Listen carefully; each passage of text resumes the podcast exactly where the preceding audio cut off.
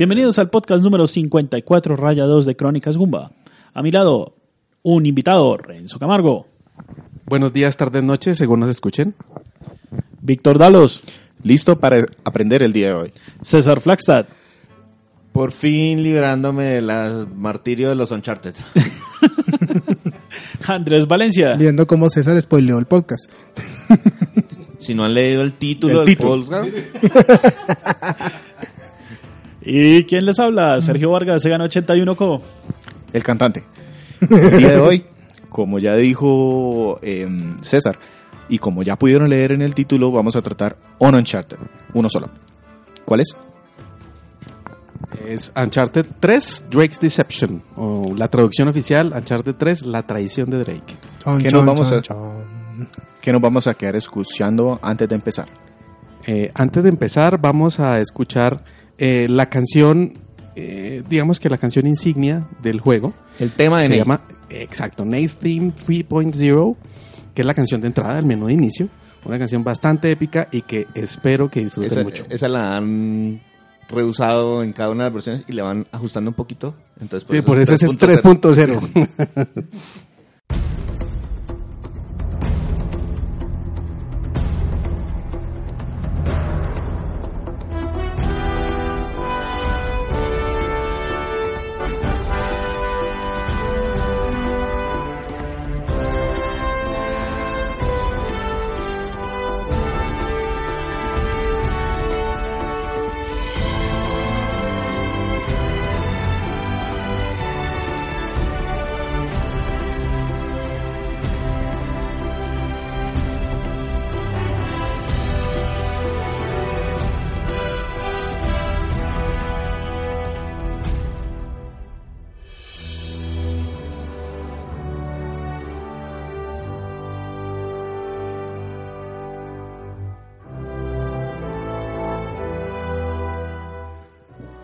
Listo. Uncharted 3. Empecemos describiendo, Renzo, qué tipo de juego es. Ok, eh, el, el juego es un third-person shooter, un juego de disparos en tercera persona que combina elementos de acción, de sigilo y solución de acertijos. Perfecto. Ya con eso, ¿quién hizo este juego? ¿Cuándo lo lanzó? Y de pronto si das temas de historia de la compañía que lo hizo, pues, o del desarrollo. O el desarrollo del juego. Clarísimo, clarísimo. Eh, la- el juego fue desarrollado por Naughty Dog, que antes se llamaba Jam Software, eh, Jam, eh, J-A-M, eh, justamente por el nombre de sus dos integrantes, Jason y Andy Magic, eh, que eh, posteriormente fue comprada por Sony Computer en 2001. Y en el 2011 eh, sacó, lanzó este juego, que es eh, la tercera entrega de una tetralogía de Uncharted. Eh, obviamente la primera parte que se llamaba eh, Uncharted eh, Drake's Fortune, eh, la segunda parte Among Thieves y esta la tercera parte que salió para PlayStation 3, eh, Drake's Deception. El juego fue lanzado para PlayStation 3 en noviembre 1 del 2011 y luego fue reeditado en una colección que se llama Nathan Drake's Collection para PlayStation 4 en octubre 9 del 2015. Esa collection trae los primeros tres juegos que a- los tres fueron para PlayStation 3 y los remasterizaron para PlayStation 4. Ok, la, idea del juego eh, principalmente nace de llevar la, la- la franquicia de Uncharted al desierto. Es decir, lo primero que tenían los desarrolladores en la mente es que lo que querían era tener a Nathan Drake eh, en un ambiente de desierto. Entonces esto hace que de cierta manera eh, un aspecto técnico sea bastante relevante dentro del juego. Bueno, yo les voy a hablar entonces un poquito más de, de Naughty Dog porque Renzo los pasó así muy, muy, muy, Muy por rápido, encima. Muy por encima. Es una empresa que está ubicada en Santa Mónica, California, que es de vieja data, fue fundada en 1984, como mencionaba él, por Andy Gavin y Jason Rubin, con ese nombre de Jam Software Incorporated. Los primeros trabajos de esta empresa fueron desarrollos para Apple II, que era una plataforma muy popular en ese momento para hacer juegos. Incluían títulos de esquí, una aventura gráfica o otro juego de rol y de aventura. En 1989, para cortar una relación comercial con una empresa que les estaba distribuyendo, fue que cambiaron su nombre de Jam no me acuerdo qué, Jam Software. Ya so- Jam Software, a Naughty Dog. A Naughty Dog Incorporated. Y empezaron a trabajar de la mano de Electronic Arts. El primer juego que publicaron en consolas fue Rings of Power, un título de rol para la Sega Genesis, que obviamente no lo conocemos. Luego, el siguiente lanzamiento fue en 1994, un título de pelea para la 3DO. No, se acuerda 3D. ¿Se acuerdan de la de 3DO? No, no, tampoco. que era, utilizaba gráficas digitalizadas, era muy parecido a Mortal Kombat, se llamaba Way of the Warrior. Utilizaba música, la banda sonora fue, era música de White Zombie. grupo de Interesante, de interesante, época. clarísimo. Renzo sale corriendo a comprar una 3D. Pero luego llegó el contrato que catapultó a la compañía. Mark Cerny, Sí. que no era en ese momento empleado de Sony, sino que trabajaba para Universal Interactive Studios, les dio un contrato para realizar tres juegos a la compañía. Los fundadores decidieron que iban a hacer un juego de plataformas en 3D y después de 14 meses de trabajo nació Crash Bandicoot, El famosísimo Crash que Bandicoot. fue presentado a Sony, que dijeron, listo, nosotros se lo publicamos y fue un éxito total. Como les decía, tenían contrato de tres juegos, entonces sacaron las dos secuelas de Crash Bandicoot y un spin-off, el, el también popular Crash Team Racing. Y la empresa quería seguir trabajando con Sony, pero los derechos de Crash pertenecían a Universal. Por eso es que después los juegos de Crash empezaron a salir en todas las plataformas. Para que no volviera a pasar lo mismo, entonces Sony compró Naughty Dog. Ahí lo que mencionaba Renzo en el 2001. Sony compró los derechos y empezaron a trabajar en los juegos de otra nueva saga que se llama Jack and Daxter. Correcto. Finalmente, en 2004, ambos fundadores dejaron la compañía, se fueron por otros rumbos. Y el desarrollo de Uncharted como tal inicia en el 2005 y con muchos cambios para la empresa. Fue el primer juego que desarrollaron con polígonos y de, de naturaleza realista. O sea, no antes habían sido eh, criaturas antropomórficas, Mm, sí. etcétera, etcétera. Y enfocaron mucho a un estilo cinematográfico que sí, ligaron pues novelas y películas como Indiana Jones. Después de la, de la, trila- de la primera trilogía de Uncharted, fue que trabajaron con The Last of Us. Ese fue un juego que nosotros reseñamos en el podcast número 41, parte 3. Pero no, pues no, no habíamos hablado previamente de la esta. Sí, sí, sí, correcto. Eh, justamente iba, iba a comentar ese último tema, que The Last of Us eh, a- llevaba más o menos la misma línea de este juego de Uncharted, en el sentido de como no le gusta claramente a Víctor. eh, No, no, no, no. No estoy diciendo que a mí no me gusta. Me parece muy buen juego para jugar en YouTube. Eh, exacto. Entonces, no juega. eso es decirlo. Exactamente. Eso es decirlo despectivamente, claramente no le Eso gusta. es menospreciar la jugabilidad del título, Víctor.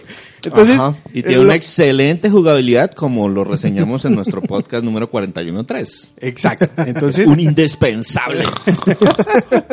Entonces, eh, de cierta manera, para molestar aquí a don Víctor, eh, The Last of Us y eh, Uncharted tienen más o menos la misma línea y es tratar de ser un juego que finalmente se asemeja mucho más a una película que a un, que a un videojuego.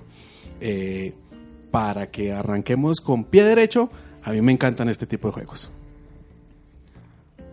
Pasemos entonces a la historia de este Uncharted. Hemos jugado dos antes de, o hemos debido jugar dos antes de llegar aquí. No necesariamente. De hecho, yo no lo hice cuando, cuando lo jugué por primera vez. Y, y Uncharted 3 eh, realmente es, es un juego que tú puedes jugar sin ningún problema, sin haber jugado los otros dos. Sin embargo, dentro de la historia sí hay algunas referencias a, a eventos que pasaron en, en los, en los juegos anteriores. Sin embargo, no es necesario jugar los anteriores para entender qué, qué pasa en este juego. Todos son historias autocontenidas. Yo hice el trabajo Correcto. de coger la colección y arrancar desde el primero para no tener ese problema, pero todos son historias autocontenidas. En la primera están tratando de hacer esto, en el segundo juego están tratando de hacer otra cosa diferente y en el tercer juego tienen otras motivaciones completamente diferentes. Lo único que se repite son personajes y pues los personajes tienen una historia previa, entonces no entiendo este pedacito de la relación de pronto porque no me la están contando en este juego, sino que viene de antes, pero tampoco son indispensables para conocer. Porque, porque cada título tiene su su, su historia por aparte. Claro, entonces, ¿cuál es la historia particular Sí, de este? Para, para, para que se hagan una idea muy rápida. El juego se centra en las aventuras de Nathan Drake, que es nuestro protagonista, y su amigo y mentor, y mentor Victor Sullivan. Eh, los dos son unos cazadores de tesoro tipo Indiana Jones, como lo decía justamente. eh, Pero en lugar César. de querer el tema de la arqueología, ellos quieren el billete. El billete. Exacto, entonces son, son, son más como unos pillos. Eh, Saqueadores de tumbas. Sí, eh, algo bien. así. Sí, sí, sí. Y en esta ocasión van en búsqueda de la Atlántida de las Arenas, o Irán de los Pilares, o Ubar, eh, que se encuentra en el desierto de Rub al Hali, en la península la- arábica. Eh, principalmente esa es la historia. Eh, digamos que... Esa es sí la motivación gustaría- inicial. Claro. Y, y sí me gustaría hablar un poquito más acerca de la historia porque siento yo que es uno de los, de, de los fuertes de este juego, justamente por ser una, una, peli, una videojuego tratado como una película. Entonces, eh, digamos que una- uno de los fuertes es, es claramente la, la historia. Entonces, quería de pronto contarles un poquito más de, de detalles sobre la historia. Entonces, es posible que haya algunos spoilers. Entonces, si alguien no quiere eh, escuchar este pedacito, se puede adelantar. ¿Les damos un minutico? ¿Un Eh, minuto? ¿Dos? Dos minutos. Sí, listo. Pongámosle dos minutos. Entonces, eh, digamos que una de las cosas más interesantes del, del juego, de la historia del juego, son los, los digamos, las diferentes eh, giros narrativos que tiene la historia. Eh, entonces, el primer spoiler, eh, uno arranca en Londres jugando con Nathan Drake y Victor Sullivan, que están tratando de vender un anillo que pertenece a Nathan Drake desde hace muchos años. Se lo están tratando de vender a una organización mafiosa que realmente no conocemos quiénes son, pero pues que aparecen como los antagonistas de ahí en adelante durante toda la historia. Y uno de, los asociados a, esta mafia eh, es eh, Charlie Cutter, quien eventualmente después de una pelea en, esta escena los mata. Entonces dispara. El, el- el juego Y los da por muertos. el, el juego arranca eh, y a los 10 minutos se murieron los, los personajes principales. Entonces uno dice, pero ¿qué pasó? No me hagan lo de Metal Gear 2, por favor. Y resulta que justo después de eso, además cortan hacia el pasado. Y, y se ve a Nathan Drake eh, a los 15 años en Cartagena, con, con una particularidad. Eh, y, y entonces uno dice, carajo, de veras los mataron. Resulta que después de la escena de Cartagena vuelven a Londres y ahí viene como el primer, el, el primer giro narrativo y es eh, que Charlie Cutter realmente estaba trabajando con ellos todo el tiempo y lo que hicieron fue engañar Una a esta, exacto, engañar a esta estructura mafiosa. En el tema de Cartagena lo que cuentan es la, el primer encuentro entre Victor Sullivan y Nathan Drake y cómo Nathan obtiene el anillo original, el que están tratando de vender desde el capítulo 1. Claro. Correcto. Entonces, eh, digamos que todos estos plot twists me, parecen súper interesantes y más adelante siguen encontrando muchos más. Eh, digamos que, solo para resumir, tú pasas de Londres, eh, te vuelves en el tiempo a Cartagena, luego vuelves a Londres, luego terminas en un castillo en Francia, luego terminas en Siria y por último llegas a Yemen. Entonces vas por, por la mitad del mundo encontrando pistas de qué es lo que está pasando eh, para poder entender también que Sir Francis Drake, que es el antepasado supuestamente de Nathan Drake, eh, encontró la ciudad Atlántida de las Arenas y allí estaba buscando algo por encomienda de la reina Isabel y esta sociedad secreta que lo que busca es poder. Eh, no, no, no quisiera pues hacerles más spoilers, entonces yo creo que la historia la dejamos ahí. Listo. Si esa es la historia, me dices que tiene una gran carga del juego. O sea, es, es uno de los pilares del mismo. ¿Cómo se cuenta? Me dices que te gusta mucho, que es muy entretenida. ¿Por qué? Claro, entonces, eh, digamos que si se, si se posiciona uno en, en una película de Indiana Jones, efectivamente, de la trilogía de Indiana Jones, es como ver en una película de Indiana Jones. Eh, y, ya me sacó la última de taquito, ¿no? Porque Sí, ya. no son tres. Eh, es que la última no la considero parte de la trilogía. Eh, no, lo, lo- lo que quiero decir es que eh, de, de la misma forma como Indiana Jones va encontrando la siguiente pista eh, para saber y acercarse un poquito más a la verdad y conectar diferentes culturas y diferentes referencias culturales. Eh, digamos que eh, es súper interesante verlo y ver cómo se va armando la historia y la trama a través de estas interacciones que están muy bien logradas. Adicionalmente, los personajes, sus motivaciones, su personalidad está muy bien definida, los diálogos le añaden mucho. eh, bueno, Los desarrolladores desde el principio tenían claro que lo que querían al crear un per- a personaje de Nathan, de Nathan Drake no era crear un super soldado que acabara con todo el mundo, Sin un humano. sino que es una, un ser de carne y hueso que normalmente está al límite, así en el extremo de sus habilidades, que está Sí, dando sí. ese salto que mejor dicho ya, y pues ellos se aprovechan. Una de las políticas que pusieron desde el principio en to- para toda la franquicia, no solamente para esta tercera entrega, es que todo se hace con el motor gráfico del título. Muy bueno. No te sacan. no lo sacan para contar una animación. A pesar de que eh, las animaciones en las versiones originales de PlayStation lo renderizaron a una mayor resolución que el resto del juego. ¿Resultan muy largas esas escenas? ¿O, o- o son un poquito más, digamos que introducciones cortas, acción, otra escena corta? ¿O, o puedes fácilmente dejar el control, coger crispetas y ver qué No, pasa? no son tan largas, no son tan largas. No, no, no. No, No hecho, son, no tan largas, no son tan largas la mayoría, aunque pueden haber... Es que a mí eso me mata. No, claro, hay, algún, hay algunas que sí, pero adicionalmente te, te generan algún tipo de interacción. Un Quick Time Event. Eh, algunos Quick Time Events o, o simplemente espichar el, el- el botón o dirigirse hacia algo, eh, porque si no te mueves, digamos, el- la, la acción no, continúa. no- no continúa, exacto. Y, los cortes realmente, realmente son, se sienten muy orgánicos, la verdad. Perfecto. Entonces ahora sí vamos, si esta es la historia, ¿cómo se juega esta historia? Eh, Porque, lo dicho, para mí uno de, de- de los puntos que me engancha en un juego es que aparte de que tenga todas estas interacciones, de perdón, toda esta historia, interactúe yo con el juego. ¿Cómo interactúo con, con esta historia de Indiana Jones? Claro, digamos que eh, la, la mayor, los mayores espacios de jugabilidad son principalmente como un juego de disparo en tercera persona. Entonces, digamos que la mecánica más frecuente es eh, las, las, las mecánicas de combate en las que uno mm, siempre lleva un arma corta, un arma larga y más adelante, más o menos como en un cuarto del juego, empieza uno a, poder tener la posibilidad de manejar granadas.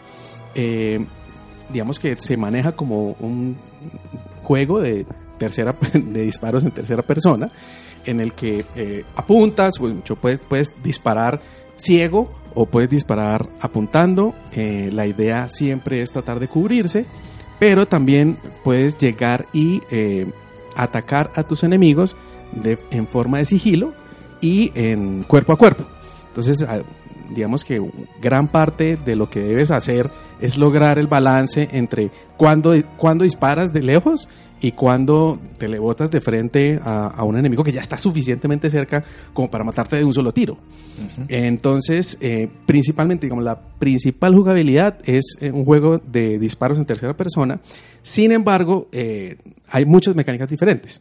Por lo menos, eh, él también puede escalar o saltar desde diferentes sitios y, pues tienes que hacerlo de manera correcta porque si te caes, te moriste. De hecho, es una de las cosas como que no me gustó mucho. Yo solo he jugado el 2 y no completo, solo unos a pocos apartes que pude probar.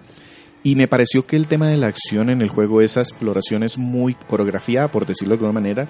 Es decir, te obliga a ir a un punto determinado y presionar el botón exacto para dar un salto único. No hay más opciones. ¿Siempre es así? No, no, no, no necesariamente.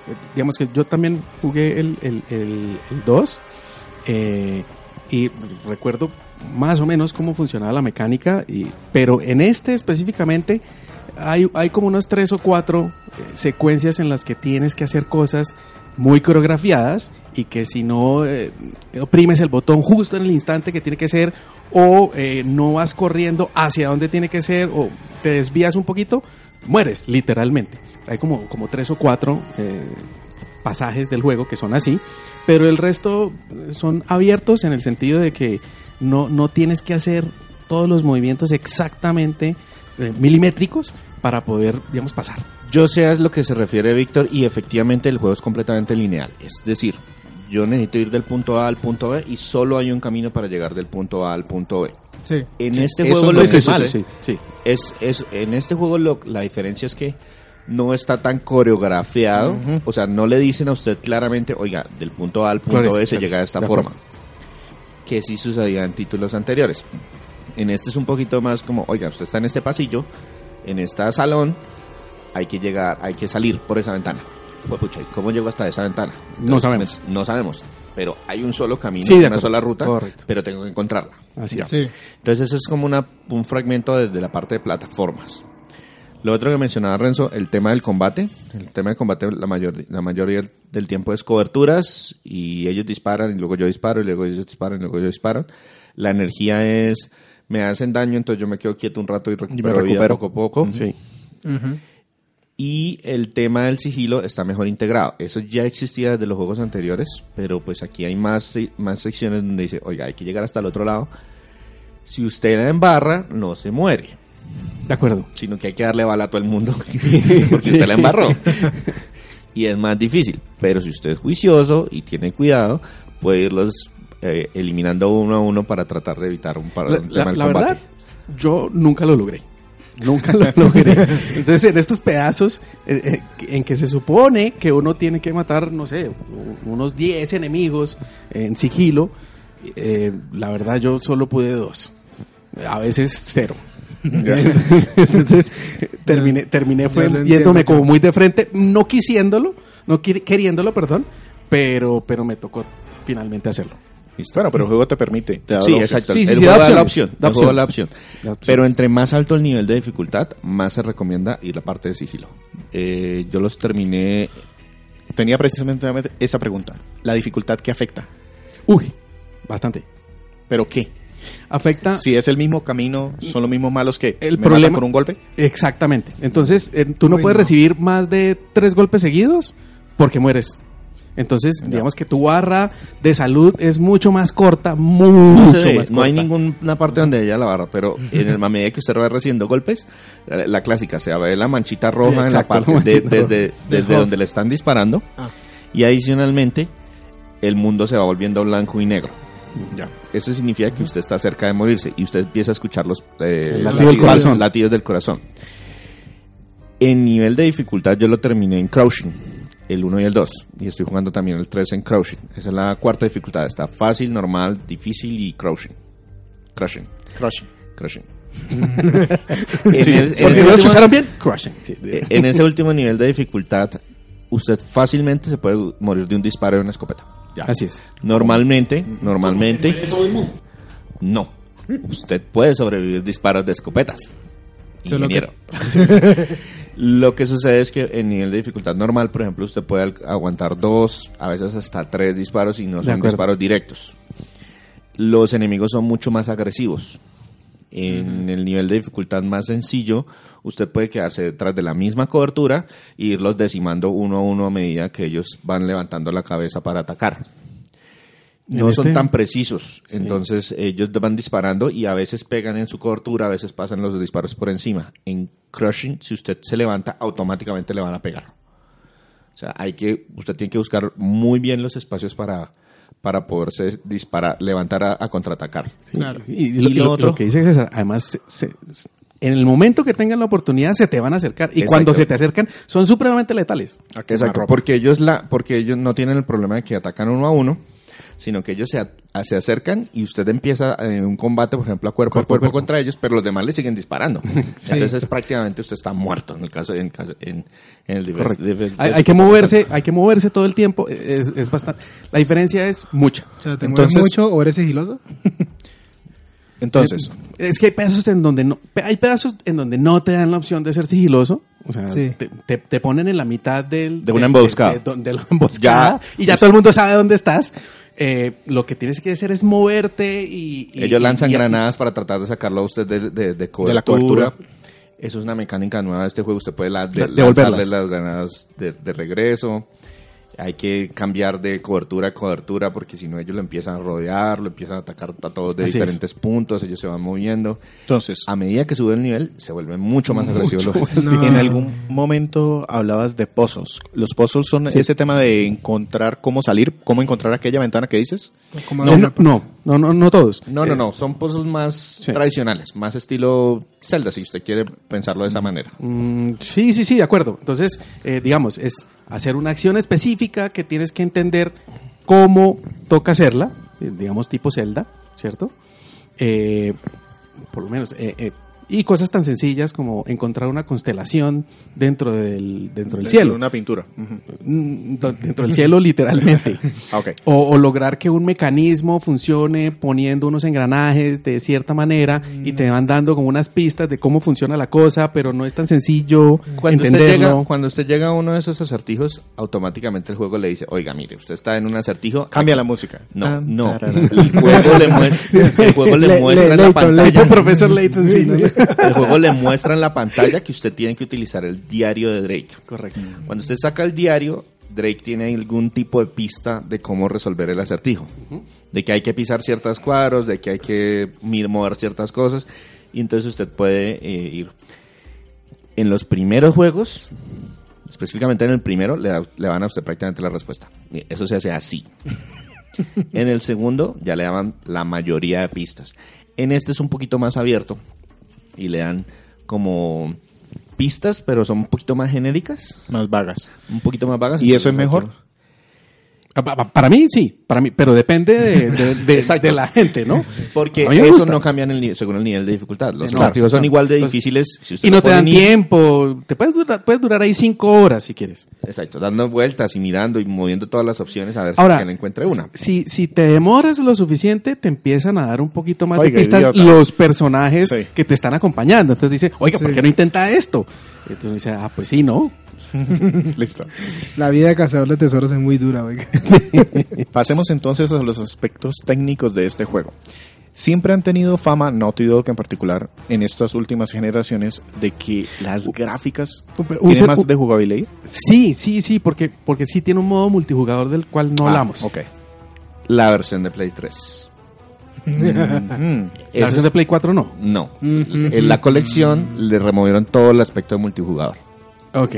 Bueno, entonces No es la versión de Play 3, que es la que tengo yo. Hay un modo multijugador eh, que ha cambiado un montón. Digamos, yo este juego, cuando salió en el 2011, fue que lo compré y lo jugué. Y lo volví a jugar ahorita para hacer la reseña. Eh, cuando Y- lo jugué en su tiempo, Voy a adelantar. ¿Y lo vas a volver a jugar, a comprar para Play 4? yo sí creo. Ok. Yo sí creo. Yo sí creo porque es que este tipo de juegos son los tipos de juegos que a mí me gustan. Ok. De- También tengo The Last of Us en Play 3 y voy a comprar el de Play 4 también. Eh, entonces el modo multijugador eh, ha cambiado porque se ha venido como nutriendo a través de los años, ¿no? Pues es un juego ya del 2011, unos 6, 7 años. Entonces al principio, eh, digamos que el, el menú sigue siendo el mismo. Al principio tenías dos maneras de jugar. Uno era versus y el otro era eh, una aventura cooperativa. Entonces en el versus tenías varios modos, eh, pero todos eran un equipo contra otro equipo. Entonces tienes partida a muerte por equipos, eh, saqueo, objetivo del equipo, que son simplemente la manera como llegas a, a- a Como la victoria es este. diferente, pero simplemente estás en contra de, de- de otro equipo de cuatro jugadores, cuatro jugadores en cada equipo. Eh, ahorita, si tú lo compras ahorita, eh, es muy, 2018. di- muy difícil de jugar porque te puedes demorar, no sé, 15, 20 minutos esperando que, que encuentre ocho jugadores para poder jugar. Claro. Entonces, digamos que ya ahorita la, la, la- la aventura multijugador no es tan chévere, la verdad. Eh, Curiosamente, si usted juega el 2, encuentra más gente. Tengo en mente que es más famoso ese. clarísimo. No, no, en- y, y el Sí, modo multijugador hizo su debut en la segunda entrega y se ha mantenido más popular que el modo multijugador de la tercera. Correcto. Entonces, eh, sí, hoy, hoy en día es difícil jugar eh, en, en online porque no encuentras mucha gente. Y digamos que la aventura cooperativa hoy se fusionó dentro del menú de- del, digamos, del, del versus. Entonces también lo puedes encontrar ahí. Entonces puedes encontrar una arena cooperativa en la que vas a defender un solo espacio y te van a botar 400 Hordas. enemigos. Eh, otra en la que haces una mini aventura con, con tres personajes, el principal y, y- y- y, digamos los secundarios.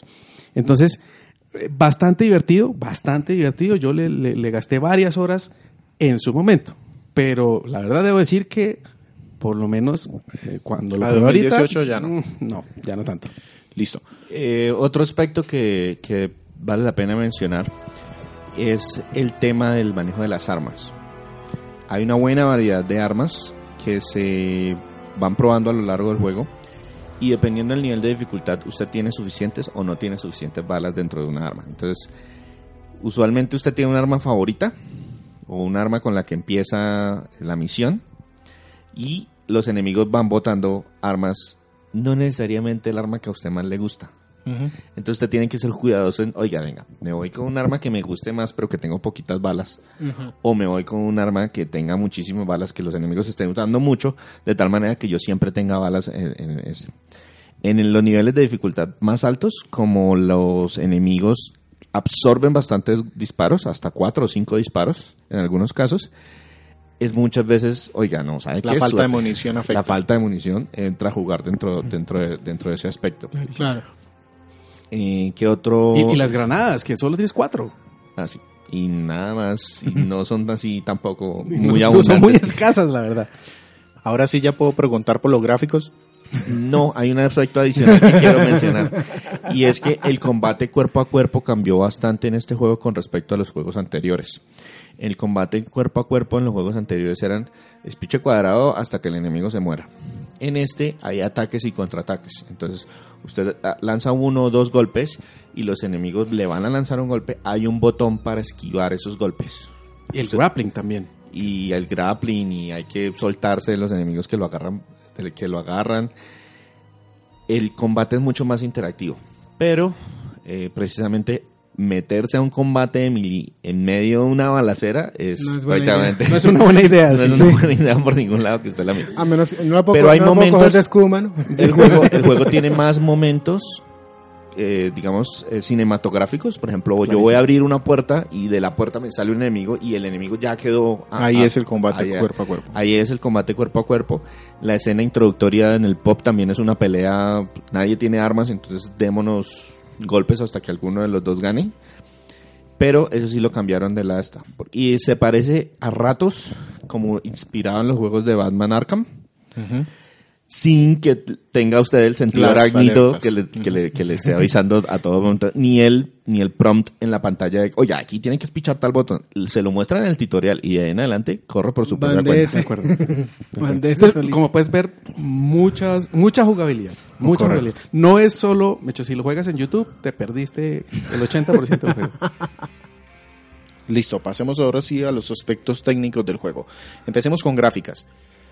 Ok, no, las gráficas, ahí sí. Es pues, un juego de PlayStation 3, Sí. es un juego del 2011 originalmente, con una remaster- remasterización en 2015. 15. 15. Sí, 15. Eh, ahí sí, pues voy a, voy a pedir como bastante apoyo de, de ustedes, los expertos. Pero desde mi propio punto de vista, muy, muy jugador normal, eh, me encantaron las gráficas. Incluso hoy. Hoy es un juego que, que tú, lo, tú lo ves después de siete años y, y- ha logrado muchas cosas súper interesantes. Eh, digamos que el, el shading, las gráficas se ven muy claras, eh, eh, la animación, eh, sobre todo el aspecto visual de la arena y el agua, que fue uno de los, de los principales temas que quisieron manejar cuando arrancaron eh, el desarrollo del juego, que era poner eh, a Nathan Drake en el desierto y lograr la animación y la forma como se ve el, el desierto. Lo, lo estudiaron bastante y logran unas animaciones y realmente es mucho breathtaking. Algunas, algunos momentos cinematográficos del juego eh, en el desierto son espectaculares realmente. Eh, digamos que lo otro que sé es que es el mismo motor de Uncharted 2 con unas mejoras, eh, una mejora en la física, unas mejoras visuales y efectos ambientales. Eh, y, y digamos que eso es lo que, lo, lo que yo siento como, como jugador. En ese aspecto visual, el tema es que eh, el equipo de Naughty Dog, el equipo técnico, tiene, tuvo una gran experticia sobre la consola del PlayStation 3. Hay que recordar que la arquitectura del, del procesador Cell era No era para todo el mundo. no era para todo el mundo, era terriblemente eh, compleja. Utilizaban los, multipro- los multicores que tenían en los procesadores adi- adicionales y nadie sabía sacarle mucho provecho a eso. Pero la gente de Naughty Dog, como trabajó muy de la mano con Sony, supo cómo sacarle el jugo extra a la consola y el- hicieron un trabajo sorprendente a nivel técnico. Otra cosa que cabe mencionar es que con la saga de Uncharted, eh, ellos venían animando todo con el, con el uso de keyframes. Keyframes es que yo tengo el modelo poligonal y yo voy moviendo cada una de las partes, pero no les daba los tiempos de desarrollo para poder hacer ese ejercicio. Esa animación detallada. Y como en el juego, desde el primer Uncharted dijeron, no, vamos a utilizar protagonistas reales, en situaciones reales, en mundos reales, Sí. etcétera, etcétera. Se volcaron de, de cabeza al, Captura. a la captura de movimiento. Ellos tomaron todas las experiencias de los primeros dos juegos y las aplicaron en este tercero y les quedó muy, muy, muy bien el tema de las animaciones en todo momento. Pregunta, la remasterización de 2015, comparada con PlayStation 3, ¿qué agrega? No mucho. El- esencialmente el juego corría en 720p y 30 cuadros por segundo, bastante estable en el PlayStation 3. A veces se sentían algunas ralentizaciones en momentos en que de verdad estaban esforzando el tema del procesador con... Yo me acuerdo en el 2 elementos- esas escenas de, de cuando él está en el bordecito del tren. Pucha. Hubo, había momentos en donde se daba uno cuenta de esas caídas y yo no soy muy sensible a eso. Sí, porque ellos trabajaban sobre una base de 30 cuadros. Entonces, claro, si usted va sobre 30 cuadros y se cae a 20, usted Se siente nota. esa caída. Sí. Lo que hicieron en la remasterización es pusieron todo a 1080p y 60 cuadros por segundo. Arreglaron, ajustaron algunas texturas aquí y allá. Sí me parece que el juego quedó un poquito más oscuro que el juego original. Pero pues usted puede arreglar eso en temas de brillo y contraste dentro de su televisor y dentro del juego mismo. Ok, pero sí se, sí se nota. Es decir, uno como jugador no experto en el tema, uno ve el juego en PlayStation 3 y luego lo ve remasterizado y dice, ¡Uh! No es tanta la Tanta diferencia. la diferencia, solamente más Solamente la, la fluidez del movimiento, porque en todo momento se encuentra en 60 cuadros por segundo estables sin ningún problema. No hay caídas en ningún momento. Los tiempos de carga son prácticamente inexistentes en el momento en que usted lanza el- por primera vez el juego y ahí en ese momento usted puede morir 50 mil veces inmediatamente lo ponen de vuelta, de vuelta en el, Ay, en qué el instante. Excelente. ¿Me contaste o estabas hablando del desierto, de una ciudad, de un barco en algún momento? Un montón de cambios ambientales. ¿Se nota esa diferencia en los colores, en el tono, en la paleta? Sí, sí, sí, sí, totalmente, totalmente. Entonces, lo que te digo, lo que, lo que querían lograr era eh, ese efecto cinematográfico. De hecho, hay, hay unas partes en las que hacen unos manejos de cámara súper, súper interesantes. Eh, digamos que se alejan bastante del personaje principal que está en medio de la nada o está en medio de, de, digamos, de, de un de un ambiente eh, chévere, épico, digamos, de cierta manera. Y, y, como lo logran, mucho la sacaron del estadio, a, a mi parecer. Ellos en la, en la tercera entrega lo que hicieron fue mezclar unos temas. En el primer juego, eh, usted está en una, en una isla, en una selva, y es muy, muy parecido a todos los escenarios. Ahora recuerdo, yo jugué el primero también, una ciudad muy detallada, muchas ruinas, una ciudad que acabaron de bombardear y uno está moviéndose de un sitio al otro dentro de esas ruinas buscando Sí, eh, sí, sí, sí, recovecos para meterse. Me gustó mucho, por lo menos en Play 4, que fue que recuerdo que dieron para prueba en algún momento ese primero. Había muchos detalles en texturas, telas, cosas así. ¿Sigue siendo igual? Sí, Sí, sí, sí, sí. Sí, y lo que hicieron fue como dar más opciones, o sea, expandir. Mientras en el primero nos enfocábamos en la ruin, en, en unas ruinas y en una y en un bosque o en una jungla, en el segundo agregaron otros escenarios y en este tercero trataron de, de diversificar aún más los escenarios disponibles y todos con el mismo nivel de detalle, es decir, eh, No hay ninguno que se siente por debajo. no No. Y es un muy buen nivel de detalle. Acuérdense que ellos lo renderizan todo, tiene unas tomas espectaculares y tiene un, en PlayStation 4 tiene un modo fotografía para que usted tome las mejores imágenes que considere y comparte y ponga fondos, y etcétera, etcétera, etcétera. muy, muy, muy cuidado el aspecto visual del juego, incluyendo los modelos de, los- de los personajes. Utilizan la misma cantidad de polígonos que en los juegos anteriores, pero tienen un nivel de detalle tan, tan preciso que incluso algunas cicatrices de lo, de lo que les sucedió en juegos anteriores les permanecen a estos juegos nuevos. Pasemos entonces a la parte de sonido. ¿Qué tal es y cómo complementa la acción y la aventura? eh, no, digamos, el- el- la música y el sonido ambiental también eh, personalmente me descrestaron. Eh, incluso son simplemente como para contarlo de, de, de primerazo, en, en, las, en la secuencia de Cartagena eh, tuvieron tanto nivel de detalle en la ambientación de audio que incluso las personas que hablan hablan con acento costeño. O sea que Eh, se escucha, o sea que se escucha el vendo cocadas caballito o algo así. No, literal, literal. Tan- tanto así que hay un Renault 4 en las calles de Cartagena botado por ahí. Es decir, el, Hicieron nivel de su detalle trabajo de hicieron su trabajo. ¿En qué, Ahora, ¿En qué años que se desarrolla la historia? Eh, no tiene- Eso, es- no eso es una regresión de año, ¿no? 20 años. No, ellos nunca son muy, No, no, muy precisos. no, no dice Entonces, exactamente. Ah, pero si fue hace La 20 aventura años se explicaría el Renault haber sido 4. como los 80 eh, más sí, o menos tal a- vez. A, finales de los 80, Sí. a, a mediados de los Puede 80, una pensar por el estilo. Y, y, y realmente, eh, digamos que cuando uno está en Yemen, que es eh, el, el otro escenario en el que uno interactúa por las calles de una ciudad, etcétera, que está también muy bien ambientado con un montón de, de personajes que uno escucha, que, se, que interactúan entre ellos, que hablan y que dicen cosas. Sí. Eh, pues digamos que yo no conozco Yemen y, y mi árabe es, es bastante Mediocre. realmente. Entonces, no, no sé si lo lograron a ese nivel de detalle de Cartagena, pero me imagino que sí, porque a Cartagena sí la conozco, y lograron incluso capturar el acento costeño dentro de, dentro de toda la ambientación. Entonces, eh, está muy cuidado. La música en general eh, tiene tema arábigo, porque pues principalmente, y de hecho en la carátula se ve esa, a- a Nathan Drake en el desierto, y, y que era una de las cosas como que, que querían transmitir, ¿no? Claro. Eh, muy bien lograda, la mayoría de la banda sonora eh, la, la- la hizo Greg Edmondson, eh, y eh, el doblaje, que es otro de los aspectos que me parece que es fundamental dentro, dentro de este juego, eh, también de, de primera línea, de primera línea. Tenemos inglés, tenemos español. Español latino incluso. Qué bien. Qué bueno. Sí. Y, y, digamos, Pero para- eso sí, les recomiendo el inglés. Sí, clarísimo. Eso, era, eso justamente era, era lo que iba a decir. Porque es que el personaje que, que hace el doblaje de Nathan Drake, que se llama Nolan North, eh, es un famosísimo de los de videojuegos.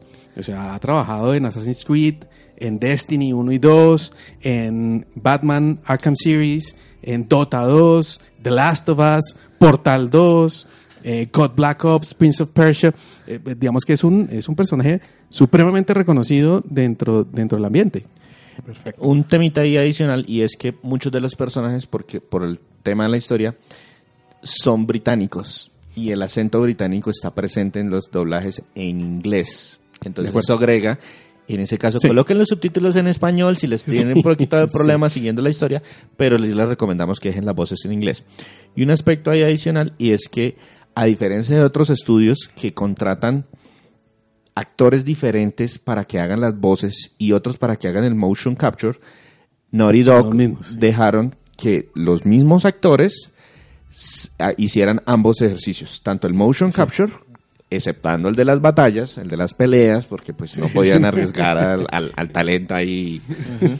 Pero todas las animaciones, todos los diálogos, todas las escenas en las que ellos interactúan son las no solamente las voces de ellos, sino también el motion capture de esas mismas personas. Entonces están los mismos manerismos. Los gestos, todo eso Todo, coincide. todo. Y Exacto. digamos, eh, la persona que hace de Victor Sullivan, que es Richard McGonagall, es un actor secundario principalmente, pero, pero que ha salido en, en- en televisión, en varios, eh, en varios sitios. Y, y la persona que hace de Elena Fisher, que es Emily Rose, es una actriz conocida incluso que protagonizó una serie eh, de sci-fi entre el 2010 y 2015 que se llama Haven. Entonces, eh, realmente son actores dedicados. Sí, y tuvieron un problema con uno de los actores. A uno de los personajes del juego le iban a dar más protagonismo, pero les tocó, como quien dice, cortarlo de la historia, la historia, sí. porque el actor que estaba haciendo la voz lo llamaron para filmar la trilogía, pues en ese momento todavía no era trilogía, de El Hobbit. Ujú. Es uno de los protagonistas del Hobbit. Uno de Uno los de los protagonistas del Hobbit que estaba trabajando en Uncharted 3 y les tocó decir, no, bueno, prioridad lo otro. Con esto, pasemos a lo bueno, lo malo y lo feo, Renzo. ¿Qué dejamos escuchando a la gente antes de pasar ese apartado? Eh, ok, antes de pasar a ese apartado, vamos a escuchar Bazaar Brawl. Es una canción eh, que suena don- mientras tenemos un episodio psicodélico en Yemen dentro del juego y que es muy arábiga y por eso la traigo, porque, porque tiene como ese Va corte. con el ánimo del juego. Sí.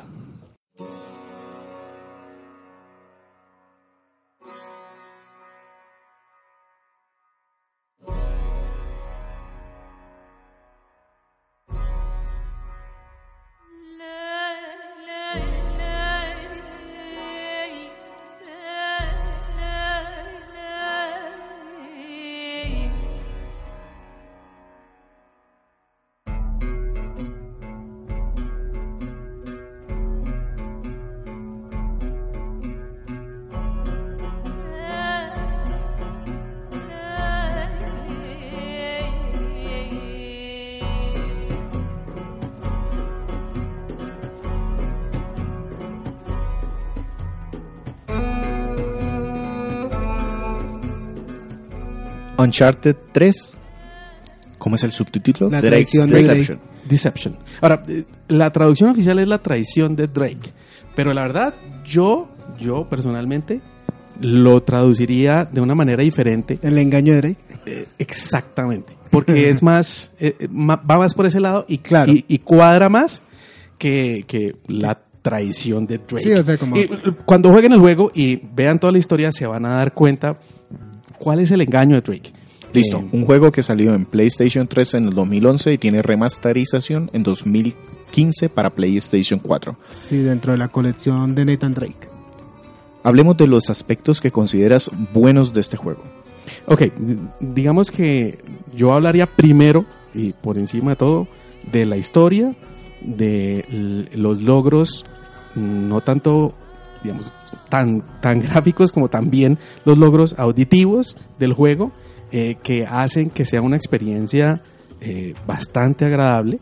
Eh, se siente uno pues viendo una película realmente, pero eh, si la vieran en YouTube no se los recomiendo. Le- le recomiendo que la jueguen. Listo. Pero, pero hablaría de eso, de la historia, eh, de sus aspectos visuales y sus, sus aspectos sonoros. Ellos trabajan mucho plus, el plus. tema, hecho, ellos trabajan mucho el tema de hacer sentir el juego como tal bastante cinematográfico. Es decir, usted va atravesando una parte y queda colgado de un muro y en lugar de, ah, bueno, ahora hagamos una escena de cómo usted elimina a los enemigos y no, mijo, ahí vienen los enemigos, usted tiene que seguir disparando para poder seguir avanzando. La toma, todo el efecto fue muy cinematográfico de que, ah, usted se salvó en el último minuto, pero el juego continúa. Porque todo está dentro del motor gráfico del título. Eh, me gusta, me gusta el tema de la, de la historia. La historia es una historia apasionante realmente. Cómo se desenvuelve la historia, que uno va en- eh, como recogiendo pedacito por pedacito, pedacito por pedacito, y siempre Y quiere luego uno. se une al final. Claro, ¿no? y siempre quiere uno como, "Ah, quiero seguir jugando para saber qué es esto. Esto no me lo explicaron bien y más adelante lo voy a entender. Y adicionalmente como que el arco narrativo se cierra. Esa era la otra pregunta. O sea, una historia también es buena, no solo porque te lance fragmentos, sino porque realmente te permita unirlos. Adicionalmente, este juego en la parte de la historia se enfocó un poquito más en desarrollar los personajes. En los otros juegos usted era un, Un, cas- un, buscador, un buscador de tesoros X. Aquí usted más se conecta de, oiga, cómo es su relación con Victor Sullivan, cómo es su relación con Elena Fisher. Hay cosas que no le cuentan incluso dentro del juego que, oiga, ¿qué está pasando ahí? Pues es porque ellos ya tienen una historia de antes, pero tampoco la contaron en ningún juego anterior. Y aquí van desarrollando más el personaje, la obsesión que tiene Drake y todos esos elementos son muy positivos. ¿Otro aspecto bueno o pasamos a lo que encontraste como malo? No, no, es que buenos hay varios. Ah, bueno. Eh, por lo menos, una, una de las cosas que me gustó, no, no sé si César está de acuerdo, pero a mí me gustó bastante, eh, fue el diálogo. El, el diálogo de los personajes es muy coherente y adicionalmente Nate y Victor, los dos, tienen una particularidad y, y es que son eh, como ese, ese personaje eh, de, de Die Hard que en medio de toda la acción hacía el comentario justo para que uno se riera. GPKA, más- GPKA, por lo menos, sí, exacto. Entonces, eh, lo- lo- logran eso y de hecho a mí me sacaron más de una carcajada. Sí, los diálogos están muy bien escritos. Este fue el último juego en el que la directora creativa del juego, Annie Hennig. Annie Hennig, participó antes de salir de la compañía para irse a... Catastrófica salida. No, la verdad, la verdad, catastrófica para ella. Sí, por eso. Ominosa, por lo menos. Porque ¿dónde fue? Se fue para Electronic Arts para trabajar en el juego de Star Wars que fue cancelado hace poco. Ah, ay. Uno de Star Wars de que era que iban a hacer, que iba a ser el Uncharted de Star Wars. Sí. Ok. qué tristeza. Otro, digamos, aspecto muy positivo, las diferentes mecánicas, las diferentes mecánicas del juego, se siente muy divertido, muy variado, se- digamos que se hacen muchas cosas diferentes eh, dentro del juego, entonces finalmente tú no terminas siendo repetitivo en que simplemente es un third person shooter y no. eh, están muy bien integradas todas. No es, venga, eh, solamente vamos a dedicarnos a las plataformas. No, hay momentos en que hay que plataformas y ahora lo vienen los enemigos y ahora estamos en una situación precaria y ahora tenemos que buscar sigilo y las van intercalando, interconectando de una manera muy fluida. Y como tal las mecánicas son muy refinadas porque este juego no innovó mucho con respecto al título anterior, pero sí pulieron los pequeños aspectos que habían quedado como flotando en, en las entregas anteriores. Y, y digamos que esos serían los aspectos positivos. Vámonos Yo entonces. mencionaría adicionalmente toda la Dime. parte técnica. Clarísimo. Ah, sí, sí. El, el motor de juego, la perfecta integración que tienen entre las animaciones, entre las cinemáticas y los eventos del juego. Precisamente ustedes no saben en qué momento termina una y empieza la otra y pues eso es muy, muy positivo. Pasemos entonces a lo negativo. ¿Qué le puedes poner como peros a este juego? Ok, entonces, eh, una cosa que, que- que hablaba César y es que si te matan 50 veces apareces al instante. Eso no pasa si tienes que reiniciar el juego. Entonces, reiniciar el juego, o sea, pausar o salirte y volver a entrar, toma muchísimo tiempo de carga. En la versión de Play 3. En la versión de Play 3, claramente. Entonces, te, te puedes, ahí Gracias. sí, te puedes quedar, Ya me iba te levantas, te preparas una malteada con una hamburguesa, vuelves y te acuerdas que te faltaron las papas, vuelves por las papas y ahí vuelves y te sientas y ahí sí. Me toca dar gracias a César, evitó que me diera un patatús en este momento. Entonces, eh, mucho es tan, es tan grave que yo lo pongo como malo, ni siquiera feo. Ya. Te, te puede dañar el juego. Sí, no. Pasa lo que me pasó en este de. mm, El de Ubisoft de Sigilo. Splinter Cell. Que era un juego que yo decía, no, si no termino hoy, voto este bendito juego porque si mañana tengo que volver a empezar. No, no, no. no. El, el- y el problema es solamente exclusivo de la, de la versión de PlayStation 3. En la versión de PlayStation 4, Afortunadamente. solamente cuando lanza uno el juego Correcto. por primera sí, vez. sí, sí. Eh, eh, Eso era lo que, que- por eso la introducción al, a- al inicio, y es que si te matan 50 veces, instantáneamente vuelves a aparecer. Pero cuando te sales del juego y vuelves a iniciar, ahí sí, prepárate la hamburguesa, las papas y la malteada. Listo. ¿Otro como malo o pasamos Sí, sí, sí. Eh, digamos que a mí no me gustó, me pareció malo, literalmente. Hay momentos en donde no es fácil descubrir por dónde seguir, eh, por dónde tiene uno que escalar. Entonces, puedes durar, no sé, 5 o 10 minutos dando vueltas para tratar de encontrar, porque además no hay ningún, ninguna pista. Eh, entonces, eso pues no me gustó porque terminas dando vueltas sin hacer nada, aburrido y frustrado porque no sabes por dónde seguir. Sí. A mí, por ejemplo, esa parte no me molestó. No porque lo descubrí inmediatamente, porque también me perdí cinco minutos dando vueltas por... Pero eso es, a mí me, me gusta más porque es- le agrega un poco más de exploración. Los primeros juegos eran muy, es por allá. Y si usted se demoraba más de 30 segundos dando vueltas, les le decían, por favor, mire hacia allá, porque hacia allá es que usted tiene que ir. Ah, bueno. Aquí el tema es un poquito más explora- exploratorio. A mí, personalmente, eso me gustó. Eh, y por último, el último malo mío es que se, re- se recogen algunos tesoros escondidos durante todo el juego, pero eso no te da nada. Eh, literalmente lo único que te da si recoges, y solo si recoges el 100% de todos los tesoros escondidos, es que te ganas un trofeo. Pero pues se siente como, como inútil Es un- realmente. Es una victoria pírrica. No, pero es que es inútil. Uno encuentra los, los tesoros y dice, ah, esto va a darme algo. No, No afecta al personaje. O sea, nada. absolutamente Paso, paso nada. el modo historia y ya, misión cumplida. Exacto, ni siquiera, o sea, porque no te da nada. Lo único que te da es un trofeo. No, pues. Listo. ¿Y como feo? Me preocupa. Feo. Bueno, eh, digamos que hay, hay algunos problemas momentáneos con la posición de los personajes. Digamos, eso no técnicamente no sé cómo explicarlo, eh, pero de pronto estás, eh, eh, digamos, se, se superponen los Ya, personajes o se quedan así como en una posición extraña. Ese es un efecto que se llama clipping. Clipping. es cuando se atraviesan los elementos. Listo. Y, y, Pero- pues, me sucedió en varias ocasiones y pues no me gustó. Ya, pero a, no mí es nunca, a mí nunca me ha pasado en la versión de PlayStation 4. No sé si ellos lo hayan corregido de alguna forma, pero pues no me sucedió. en la Viva el remaster. Yo Sí, como entonces, aspecto feo tengo un elemento y es que si usted viene de jugar los anteriores, no se siente Un gran avance. un gran avance en cuanto a la jugabilidad dentro del título. Tú, eh, modificaron y ajustaron algunas cositas aquí y allá. Y si usted está esperando un mega cambio entre el 2 y el 3, como sí sucedió entre el 1 y 2, no va a estar presente. Es feo si usted está esperando eso de manera específica. Sí, no, no. Pero si no, no, pues ya el 2 era un excelente juego. Correcto. Listo. Pasemos entonces a cómo lo calificaría el juez Guma.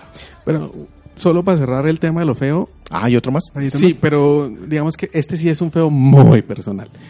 Y es que a mí personalmente me molesta un poco dentro de la historia que ha- había unos pequeños, digamos, plot holes, ¿no? En el sentido de que, eh, pues no, no quiero espolear nada de la historia, pero eh, este personaje venía de estar perdido en el desierto, eso sí, pues creo que todos lo saben. Eh, perdido en el desierto durante tres días, sin agua, sin comida, sin descanso, ¿Y llegó más gordo?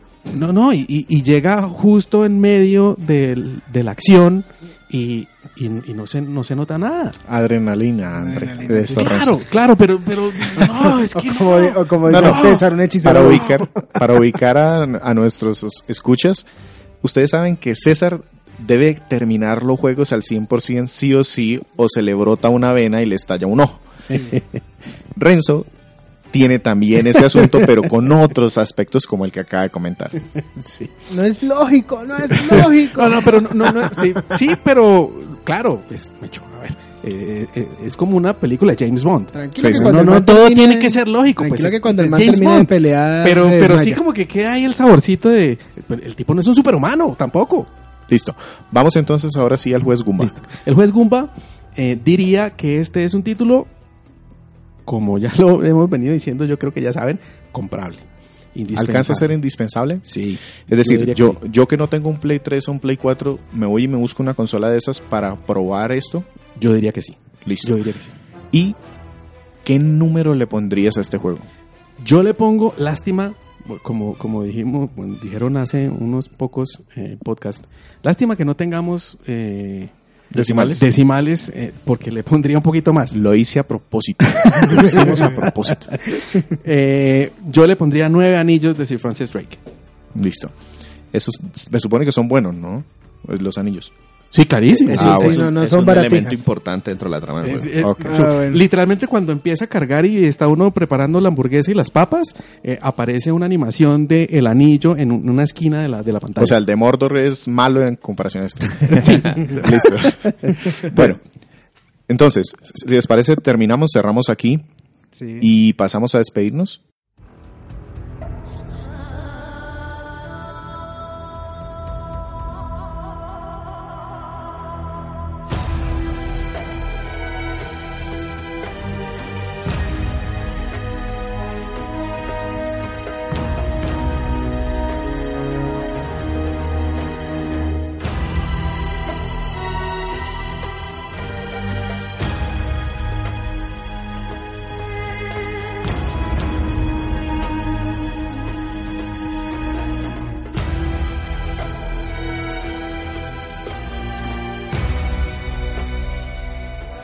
César, danos una mano recordando qué hemos reseñado en este último mes desde que el último juego que dijimos la vez pasada fue Superman de 1979. listo. ¡Qué bien! En esta ocasión, entonces vamos a mirar qué hemos puesto hasta este momento en la página. Sergio, ¿qué ha puesto? Eh, nada. Bien. Eh, corto, es corto, es corto el comentario. Hemos publicado cuatro juegos de manera reciente. El primero fue Chip and Dale's Rescue Rangers para la NES. Fue un juego que reseñó Andrés y con el que estoy profundamente en desacuerdo en su calificación. A mí me gustó. A mí me encantó y Andrés no.